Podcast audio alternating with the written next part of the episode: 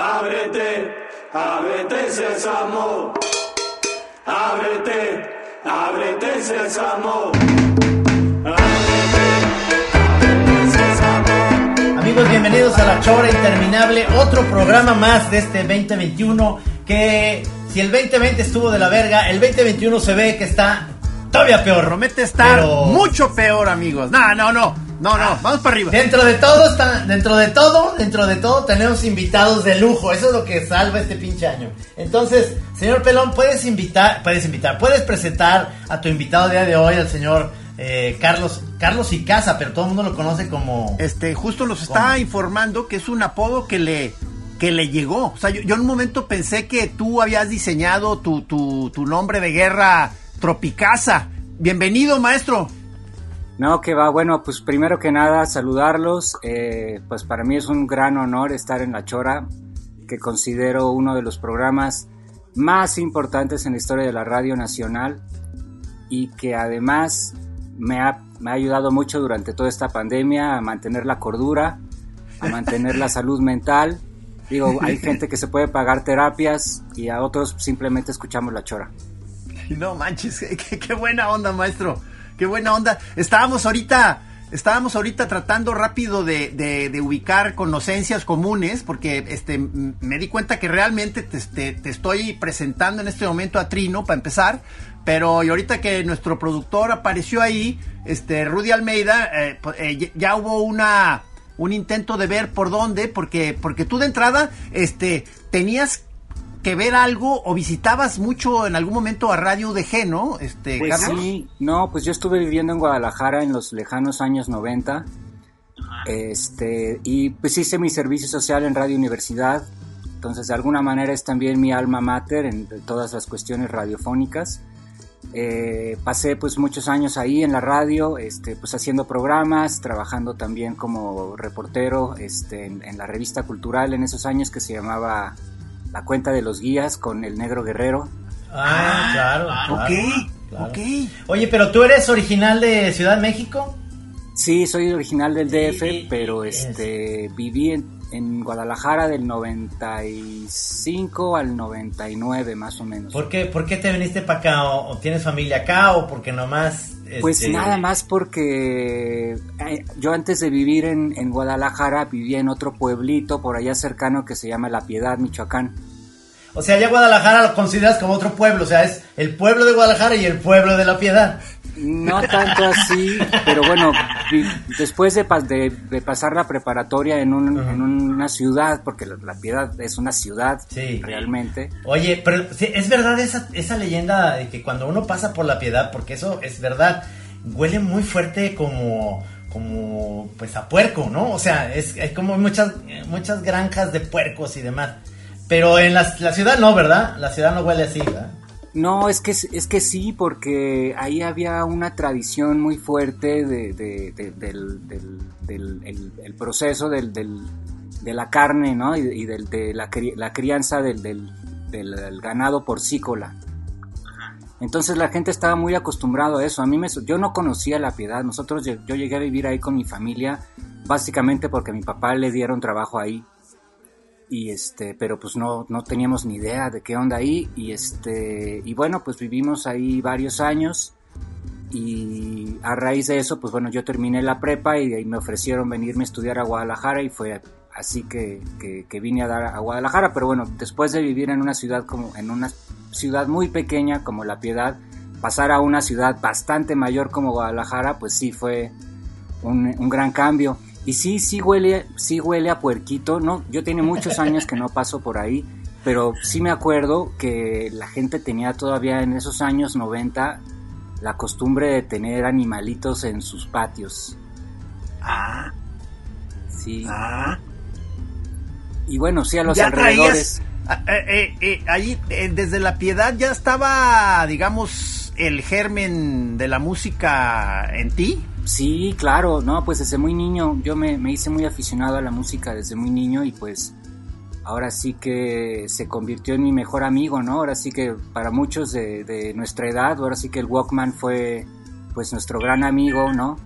Viajar, Ah. bueno, yo vivía El en... Walkman. El Walkman, sí, el Walkman fue, pues, así que nuestro compañero de, batalla y de este y pues los muchísimos Walkmans que todavía por ahí alguna en alguna caja tendré ya este bastante maltrechos pero pues sí habíamos toda una raza de especímenes que, que nos gustaba escuchar música y este y pues el Walkman se convirtió en un gran refugio para, para eso no sobre todo viviendo en lugares donde pues no se podía acceder a, a gran cosa, ¿no? Entonces, este, aprovechaba las vacaciones, por ejemplo, para, este, en la Ciudad de México grabar, ¿no? De la radio, este, música, ¿no? O, de cualquier estación de radio que llegaba de, otros lugares, o cualquier oportunidad que había de intercambiar con, con, gente, o ir a casas de gente que tuviera discos, y pues ya ahí te grababas tus cassettes y ahí los vas digiriendo, ¿no? Pero pues sí, me tocó vivir toda esa, esa experiencia y, este, y pues así, ¿no? Yo creo que... Es más, yo, tengo, yo tengo por aquí, este, todavía unos, este, sets tuyos que como que sí se ve que le agarraste un, cariño muy especial al formato cassette, o sea, porque ya, ya es como, pues uno ahorita ve un cassette y dice, de, ¿por qué sacan un cassette ahorita? O sea, y, y, y, de pronto tú, tú, dijiste, no, pues es que es muy buen formato, o sea, dices, órale, cabrón. Pues yo creo que sí, la verdad, sobre todo porque pues actualmente eh, no, no hay tantas maneras de reproducir música en formatos eh, físicos que además sean accesibles, ¿no? Por ejemplo, los discos LPs, pues son padrísimos, se han puesto de moda ahora en los últimos años y pues todos los grupos quieren sacar sus discos, pero fabricarlos es carísimo y es un proceso muy complejo, ¿no? Entonces, pues yo crecí con toda esta cultura de los cassettes y este y pues para mí es un medio pues natural de trabajo, ¿no? Y yo creo que también recibir un cassette actualmente hoy en día pues es casi casi como una especie de mensaje en una botella, ¿no? Exacto. Este, ahora sí que quien tenga interés pues lo abrirá y si no tienes algún si no tienes un aparato para reproducirlo no es tan complicado conseguir alguno. O mejor aún, seguro conoces a alguien que sí tiene, entonces pues ya te juntas a con, alguien a escucharlo. Promueve la amistad. O sea, Promueve la amistad. Tienes que, buscar un amigo para que te ayude. Fíjate que... Y además es barato. Claro, yo todavía tengo una camioneta del 2021 que tiene para escuchar cassette. Y el sonido 2021?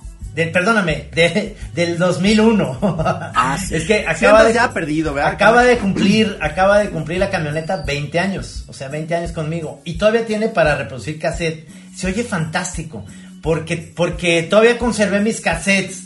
Tengo Siggy Stardust, por ejemplo. Este, tengo muchos que me grabó Gis, pero esos cassettes traían el famoso gizazo. El famoso gizazo.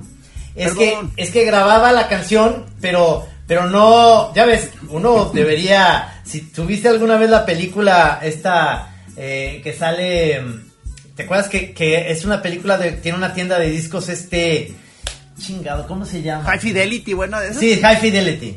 High Fidelity. Entonces, él se la pasa grabando este cassettes para, para la novia, ¿no? O sea, le regala un cassette, pero lo cuida para que tal canción quede. Entonces, la, el lado A, pues entonces se acaba la canción y queda un espacio vacío. Entonces His se, se, ponía muy mal, entonces tenía esta onda que se podía poner reverse. Entonces la canción tenía un gizazo, es decir, la canción se acababa, pero continuaba del otro lado y había una parte que se perdía. Entonces decía, y tengo varias de Cocteau Twins que valieron verga porque no se oyen tan chingón. Sigo, muy apenado por eso, Trino. Este, pero este, la verdad sí aprendí, o sea, ya, ya mi última etapa con cassettes sí estaban al, al, al, puro madrazo, el, bien medidito, o sea, qué mala onda que se me recuerde por eso. Pero, ¿y tú tienes idea, este, Master Carlos, de, de una amiga nuestra que se llama eh, Daniela Franco? Sí, claro, claro. Ha estado aquí en La Chora y ella, ella también tiene toda esta eh, pues urgencia de, regresar al cassette, es como, ¿no? Como lo considera como un gran, este, digamos que se perdió en el camino algo muy importante en la música, ¿no?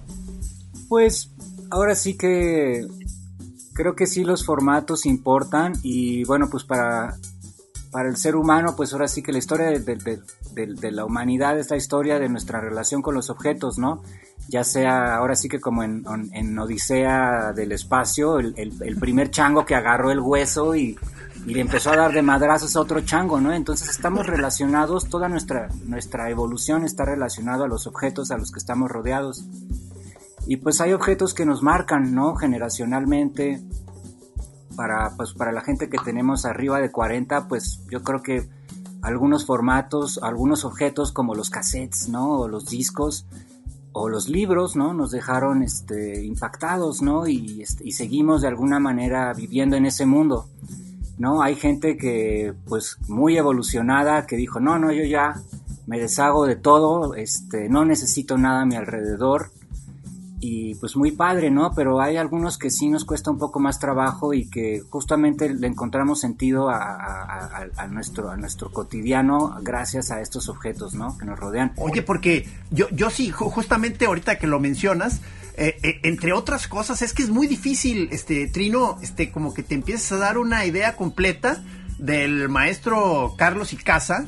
Este, las personas que ya lo conozcan, este, pues ya saben de lo que estoy hablando. Si, si no, vale la pena que se empiecen a meter al universo de, de, Carlos. Ya ni siquiera sabe uno por dónde empezar a ubicarlo, porque, o sea, es, eh, digo, de entrada es, como dije ahorita, es, es, coleccionista, este, obseso tipo nuestro Navarrete, o sea, ya no sé cuál sería más loco de los dos. Este, luego músico, o sea, ha estado en infinidad de bandas. Este, de, entrada dirías que eres este baterista o, eh, eh, como músico, ¿cómo te ubicas?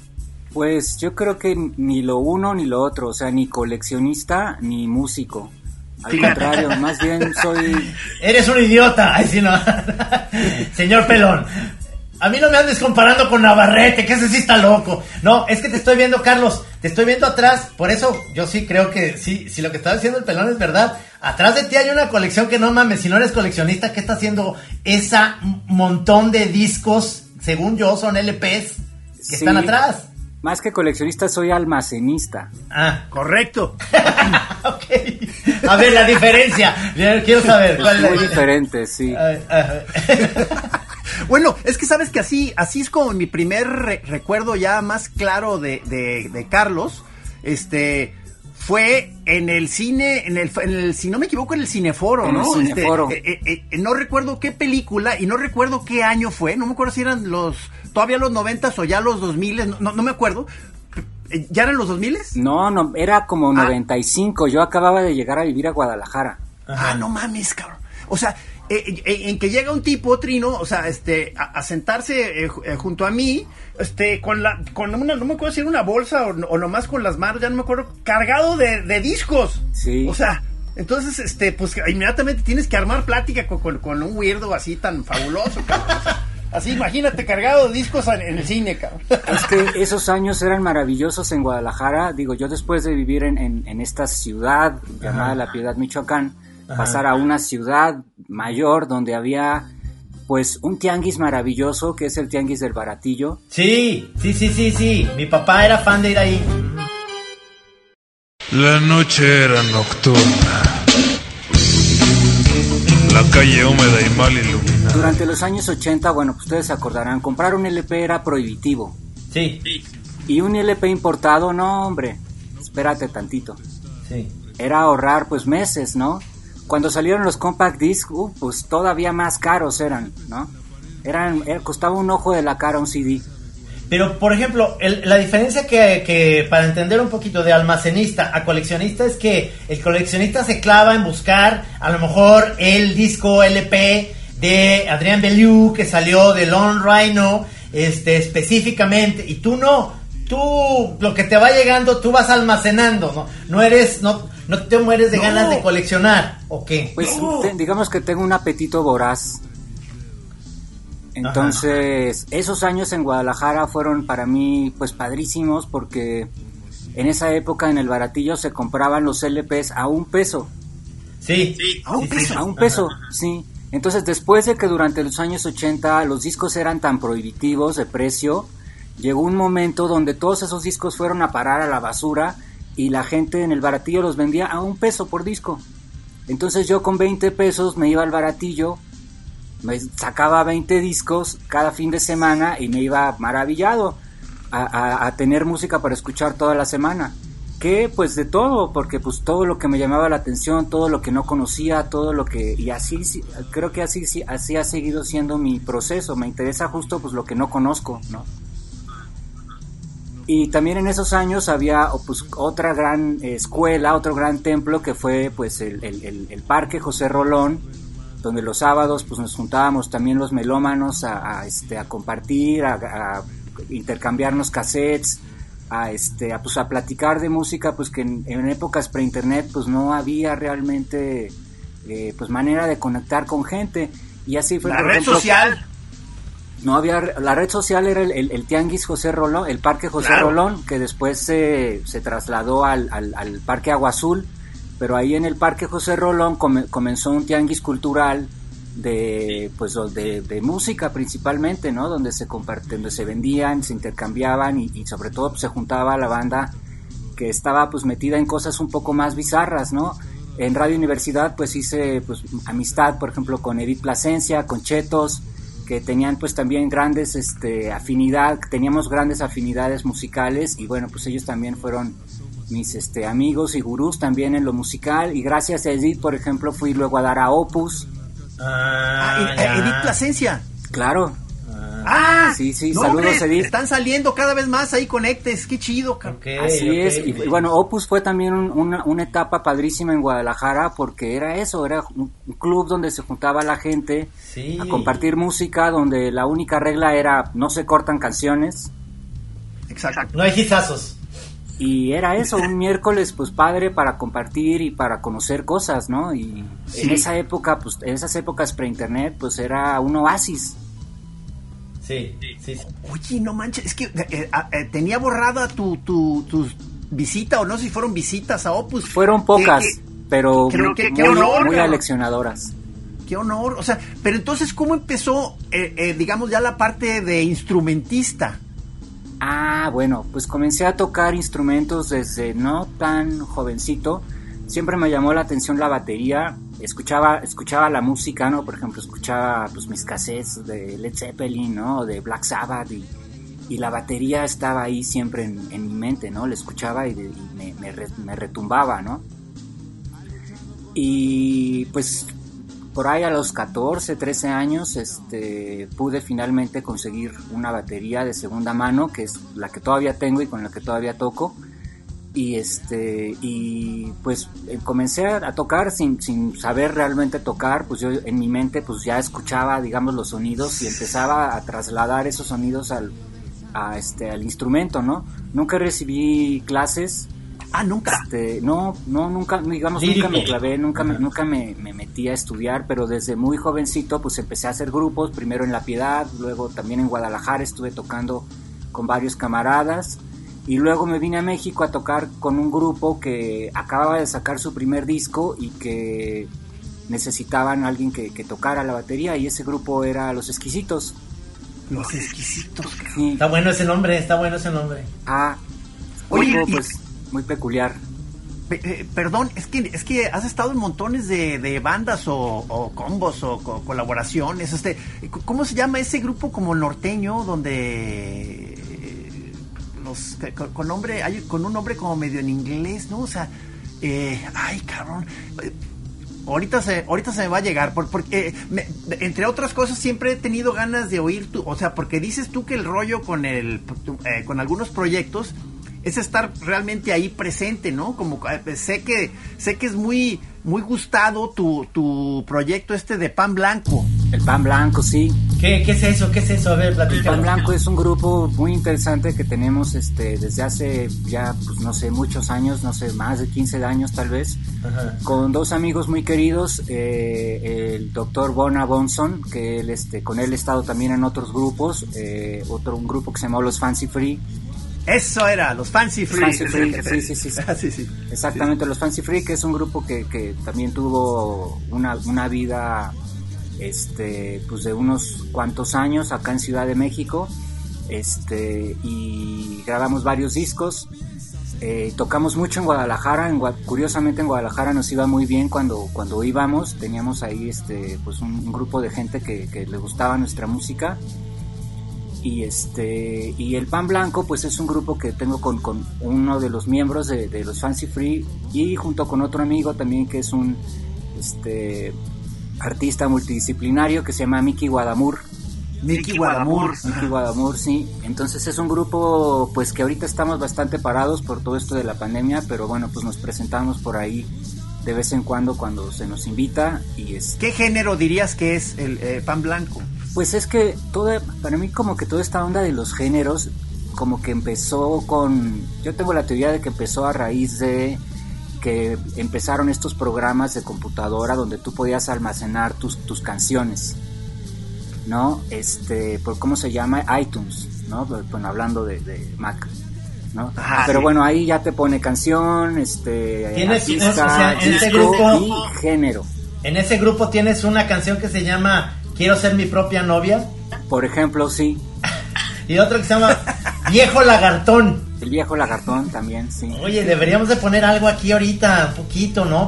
Pero, no, o sea, eh, eh, Rudy ya va a saber este, eh, de todo lo que estamos hablando y espero que él, a, a la hora que lo edite, este, por ahí esté incidentalmente colando este, cosas, este, eh, ¿verdad? Ah, gracias, gracias, gracias. Eh, Parece este, muy bien. Pero entonces dices que de entrada te, te, eh, est- esto de hablar de géneros no se te hace muy apropiado. Pues es que es muy limitante, ¿no? Yo creo que... Sí. Bueno, yo, para empezar, bueno, tampoco es que me considere músico, tampoco es que hago música más bien, este... Pero tu apodo es como muy específico, o sea, tro- tropi, o sea, Tropicasa se presenta Tropicazo. en el foro. Ya tiene, o sea, ya tiene definido el pedo, ¿me entiendes? O sea, ni No, modo que pero fíjate- Tropica- o sea, Tropicazo nos va y tú vas a tocar ahí este una canción de Dylan, pues como que no está, no sé. no, Te bueno, puede ahí poner a Dylan. les voy a contar un poco de cómo empezó el apodo de Tropicasa. Eh, aquí en Ciudad de México, eh, a principios de los años 2000, es cuando me vine a, a vivir para acá, o sea, desde finales de los 90 que, que- que- que empezamos a... que me vine para acá, para el DF, pero a principios de los 2000 hubo eh, un antro aquí en la Ciudad de México, en el centro. Eh, el centro pues empezaba apenas a, abrirse a, lugares para fiestas y lugares de cotorreo y este y, abrió por, unos años un- un bodegón aquí en, en la calle de Vizcaínas que se llamaba el patio de mi casa que empezó con unos amigos que vivían en una calle que estaba aquí mismo en el centro, eh, en, una calle que se llama Callejón del 57, y tenían, vivían en una casita pequeñita ahí que además este, tenía un patio grande, y en ese patio empezaron a hacer fiestas. Entonces, después consiguieron un localito acá en la calle de las Vizcaínas y le pusieron el patio de mi casa, como en homenaje a esas fiestas que empezaron a hacer en su patio. Y bueno, pues yo vivía muy cerca y me, y me, pues me, me convidaron a ser parte de- de- del- bar, digamos, y estar tocando pues semanalmente, ¿no? Entonces, en esos años pues tampoco había gente que tocara con discos, ¿no? En, en- México. Y bueno, pues yo tocaba en grupos de rock, tocaba en Los Exquisitos, tocaba en, tenía otro grupo que se llama Las Comadrejas, que también se los recomiendo mucho, que fue una, una este, progresión de Los Exquisitos, una escisión de, de- de- del grupo. Y, este, y luego este, tenía pues los Fancy Free, Evil Hippie, que eran pues grupos considerados dentro del género rock. Y bueno, pues ustedes se acordarán en esos años, la música tropical era completamente satanizada por los Sí, rockeros. sí. Sí, sí, sí, completamente.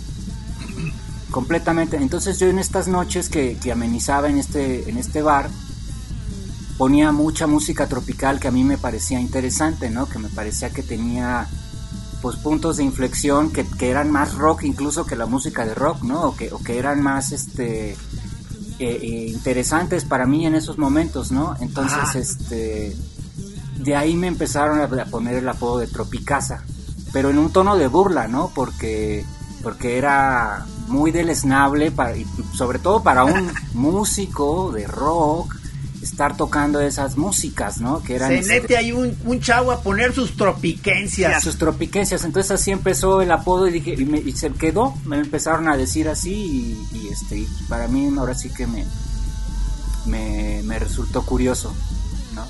Hasta la fecha se ha quedado, aunque sí ya me da un poco de lata porque pues la gente también creen que pues yo nada más le entro a, a- a- a la cumbia y al dan- y al este y al cha cha cha, pero pues no, no es, no es este, no es tan así la cosa. Pero este, pues de ahí viene un poco el, apodo. Porque ahorita, haz de cuenta, lo que me, eh, me mandaste como para que me, empezara yo a aclimatar, o sea, quizá un poco para la sesión de hoy, pero ya vi que es una, pues, una historia larga. Es que tienes además dentro de la cuestión radiofónica también una larga carrera, ¿no? O sea, eh, eh, esto que me mandaste es como parte de una serie de programas de una estación en la web, ¿no? O sea, ¿cómo, cómo está tu relación esa con el, con el radio? Bueno, pues yo justo comencé mis pininos radiofónicos en La Piedad, Michoacán, en la XLP, de donde pues empecé a hacer programas. Eh, ahí este, también vivía muy cerca de la estación de radio. eh, la preparatoria donde estaba teníamos un programita ahí del cual rápidamente me apoderé y después eh, este, me cedieron otro espacio y empecé también a programar música ahí. Entonces ahí empezó mi, romance con la radio. Y ya después en Guadalajara, en cuanto llegué a Guadalajara y escuché Radio Universidad, pues me fui para, me fui para atrás, ¿no? Porque en esos años la radio Universidad de Guadalajara, eh, yo creo que no había estaciones en, en todo México que tocaran la música que se estaba tocando ahí y no tenían el nivel y no, y no había en otros lugares el nivel de radio que se estaba haciendo en, en- en Guadalajara en esa época. Bueno, ustedes se acordarán Ajá, sí. para mí fue pues este un gran descubrimiento y pues inmediatamente me acerqué a la radio, este hice primero mi servicio social en la fonoteca y a partir de ahí empecé a hacer programas con Ceci Fernández, con este Salvador Martínez, otro gran amigo y este pues también me incorporé al, al equipo de trabajo del Negro Guerrero y así comenzamos a hacer hacer mis programas hasta que bueno pues ya ah ahí está una foto del pan blanco.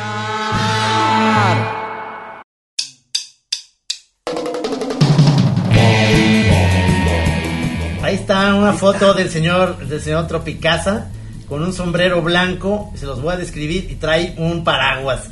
Pero su grupo, su grupo está muy sui generis, mira. Ahí están.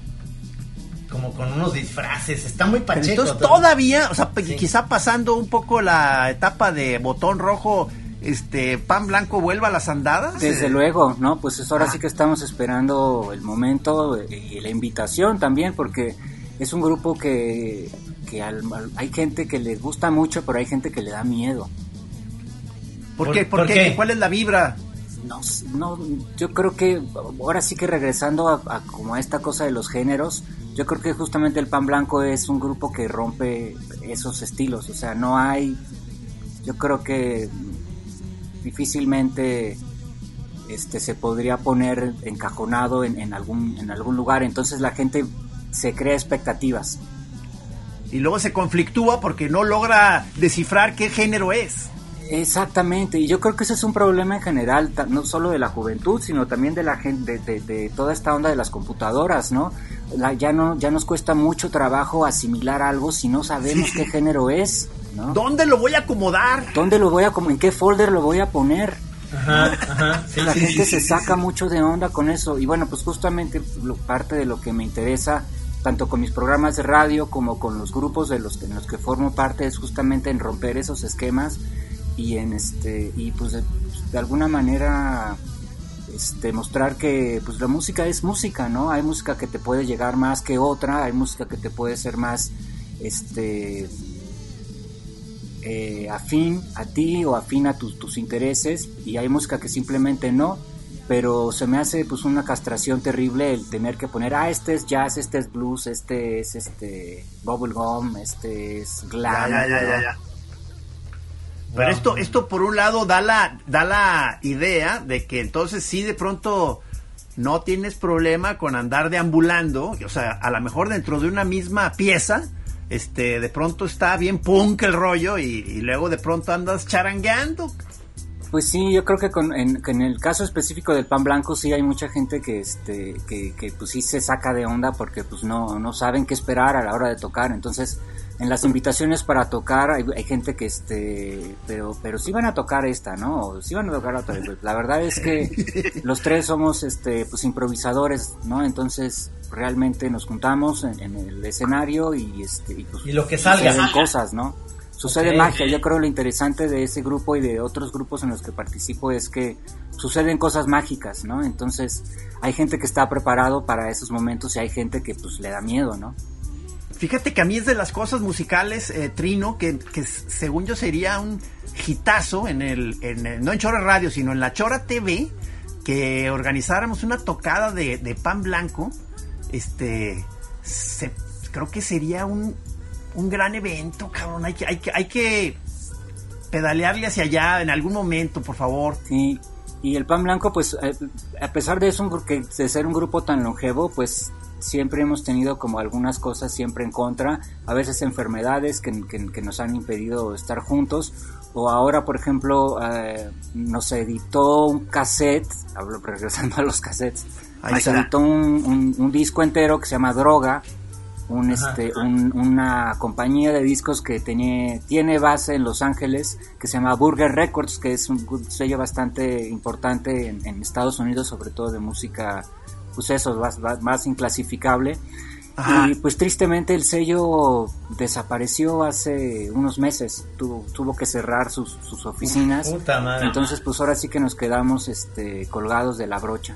Ajá. Oye, porque además digo, esto se conecta con otra parte que siempre la relaciono mucho a la hora de saber cosas de ti, es que andas rolando, o sea, como que eh, eh, viajas mucho, o, eh, no, no sé si como la mayor parte es por tus rollos de DJ o de radio o de músico, o sea, pero siempre andas de que, que tienes un conecte con no sé qué estación en Los Ángeles de no sé qué, y luego que te vas a que a Brasil que no sé qué, o sea, ¿cómo está ese rollo? ¿Por qué estás rolando tanto?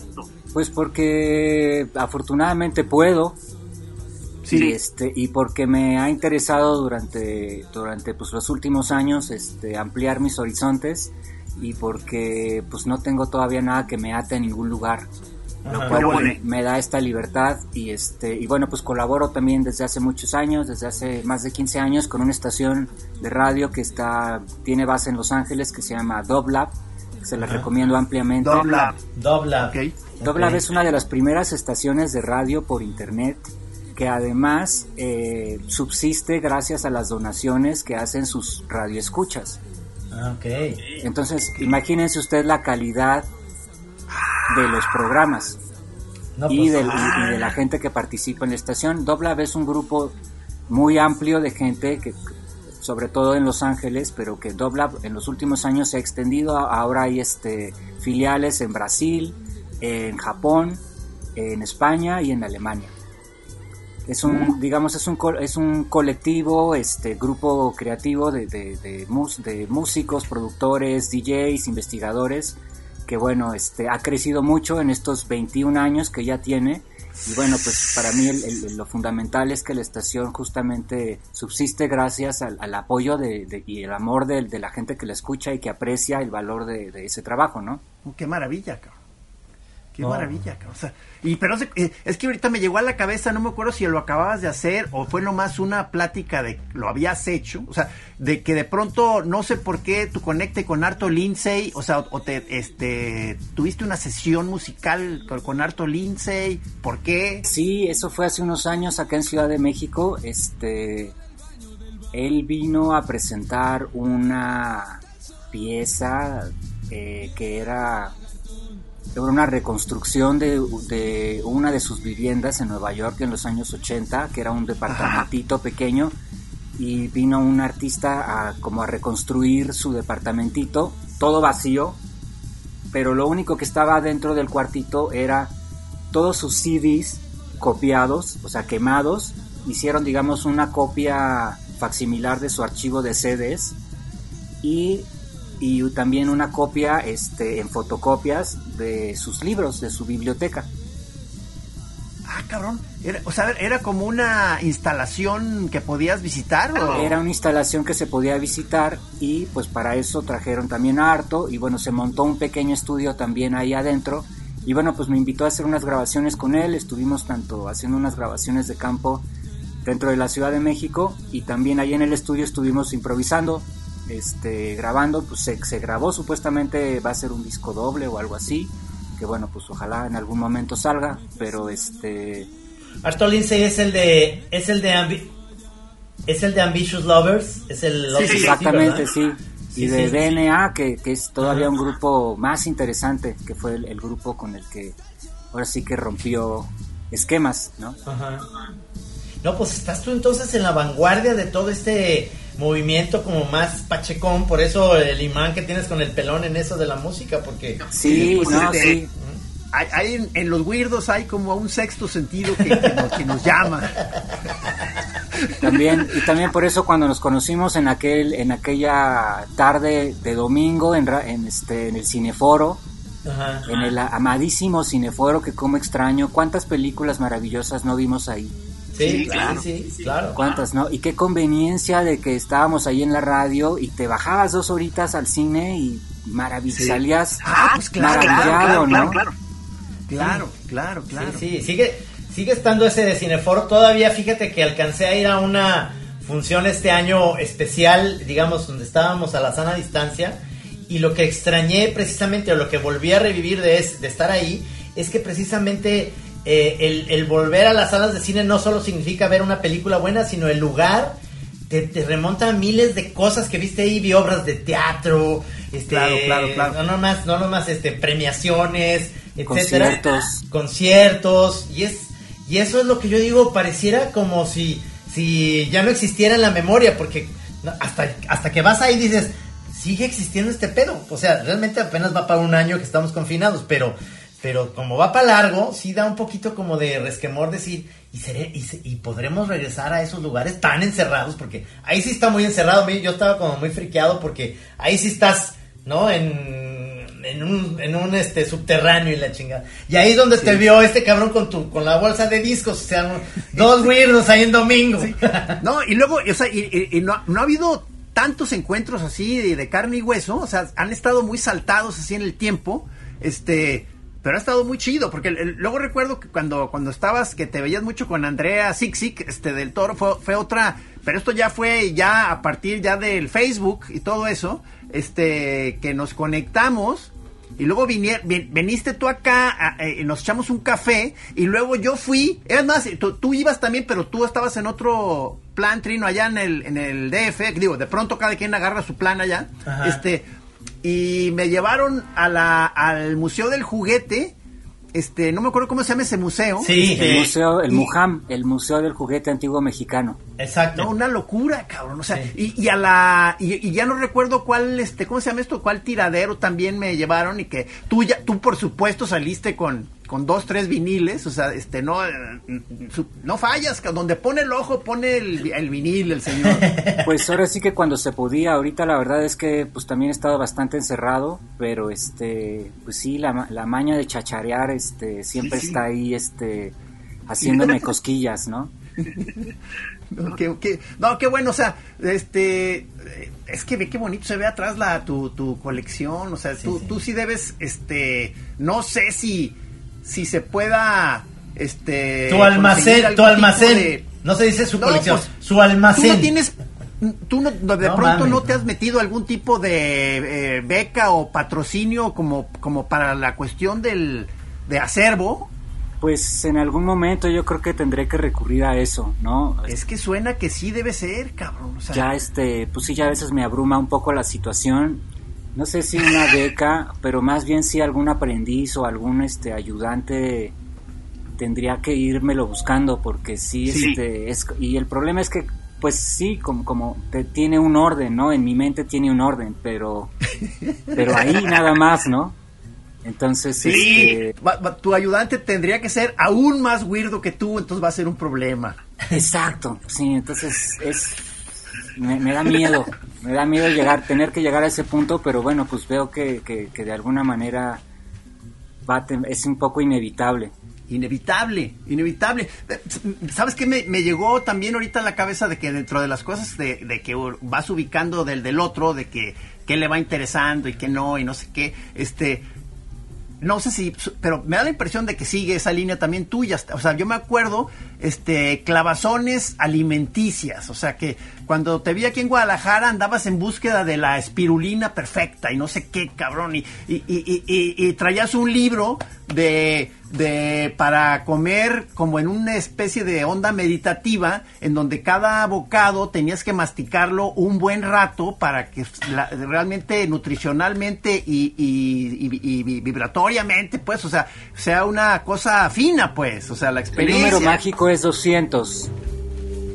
200 200 masticadas por cada bocado. ves Trino te dije que era un weirdo No, no, no, sí, son, son weirdos los dos, ya, ya, con razón se hallaron, sí. Do- 200 masticadas, eh, tu, tu, tu granola, no, cabrón, no mames, ya queda polvito de, de estrella con la granola. eres eres eres vegano Pues no soy religioso, digamos, evito evito todo tipo de, de producto animal. Este, ya en los últimos tiempos cada vez menos le entro a los lácteos. ajá Este, pero pues soy digamos este flexible, ¿no? O sea, tú, tú vienes a Guadalajara y no te chingas una torta ahogada, no te quedaste con ese... pues sí me he echado de camarón. Ah, ok. Sí me las he echado de camarón, este, me gustan los tacos de pescado. Cuando voy a Guadalajara hay este, varios lugares. Sí. Pues es que también Guadalajara es ir a tragar. Sí, sí, Sí. callejeramente es buenísimo. La apuesta callejera de Guadalajara es buena, sí. sí hay que ser vegano vegano flexible Vegano flexible, pero no, o sea, no, no en un sentido dogmático ni nada, pues simplemente, pues ya en México difícilmente podemos acceder a, un alimento este, de origen animal que sea de buena calidad. ¿No? Sí, pero exacto, pero hay veces que tienes que ser sí flexible porque además yo veo con tu estilo de vida de que te- de pronto tienes que andar rolando, no debe ser tan sencillo en cualquier lugar eh, encontrar una buena oferta de cosas vegetales o, o- o- o veganas, no sé, entonces tienes que de pronto decir, pues aquí nomás hay chicharrón, cabrón, pues ni modo, güey. No, sí me ha tocado, sí me ha tocado en- en estar en ese tipo de circunstancias y bueno, pues la libras, ¿no? O sea, ahora sí que en México la ventaja es que siempre hay un taco de aguacate, siempre hay Ah, una olla Con de sal, con sal gorda y salsa, con eso. Yo con eso tengo. frijoles, siempre Sí. hay un arrocito por ahí, este, siempre hay una sopita de pasta, siempre hay nopalitos, o sea, en ese sentido somos privilegiados. Donde sí me ha tocado sufrir, por ejemplo, eh, tengo otro grupo que quisiera mencionar que se llama La Redada. La redada. La Redada, que es un grupo que, que empezamos hace algunos años con unos amigos aquí en el DF y bueno, pues tiene este, ínfulas de ser una pequeña danzonera. Ándale. Estamos este, clavados pues como con esas sonoridades y con esos estilos y pues simplificando también el estilo del danzón. Oye, sería entonces, ¿te acuerdas que me invitaste hace, no sé, tres, cuatro años a que viera una tocada tuya? ¿Er- ¿Era la redada? Tal vez sí en Guadalajara. Porque, porque te iba a mencionar que me sonó como, como medio danzón el rollo, pero no, pero no me acuerdo el nombre del proyecto. A lo mejor era la redada. Sí, era la redada y yo creo que fue en el Pare de Sufrir. En el- no, no, no, era, cuando menos la, la que yo vi, era, era como en una, este, lugar de bar, café, ahí por a- Avenida Hidalgo, una, una casa, o sea, como que te metías al patio de atrás. No me acuerdo cómo se llama ese lugar, cabrón. Pero no, pero no. no, Ah, yo yo sé. Sí, sí, sí, como en una tienda de vinos. De vinos, exactamente. Exactamente, sí, sí, sí. Que no recuerdo ahora el nombre, pero sí. Pero sí era la redada. Esa era la redada, sí. Ah, claro, sí, danzón, cabrón, sí, sí. En sus, eh, en sus comienzos, pero sí, esa era la redada. Y es, Ah, con ese grupo nos ha ido muy bien. Hemos sacado ya cuatro disquitos y estamos por sacar un disquito más. Y este y con ese grupo nos ha tocado hacer algunas giras internacionales el año pasado, bueno, no el 2020, sino el 2019. estu- hicimos nuestra segunda gira por Europa y ahí sí que se sufre, ¿eh? porque en España pues es pan ah. y pan. ¿Qué hay de desayuno? Pan. ¿Qué hay de cena? Pan. ¿Y qué hay de almuerzo? Pan.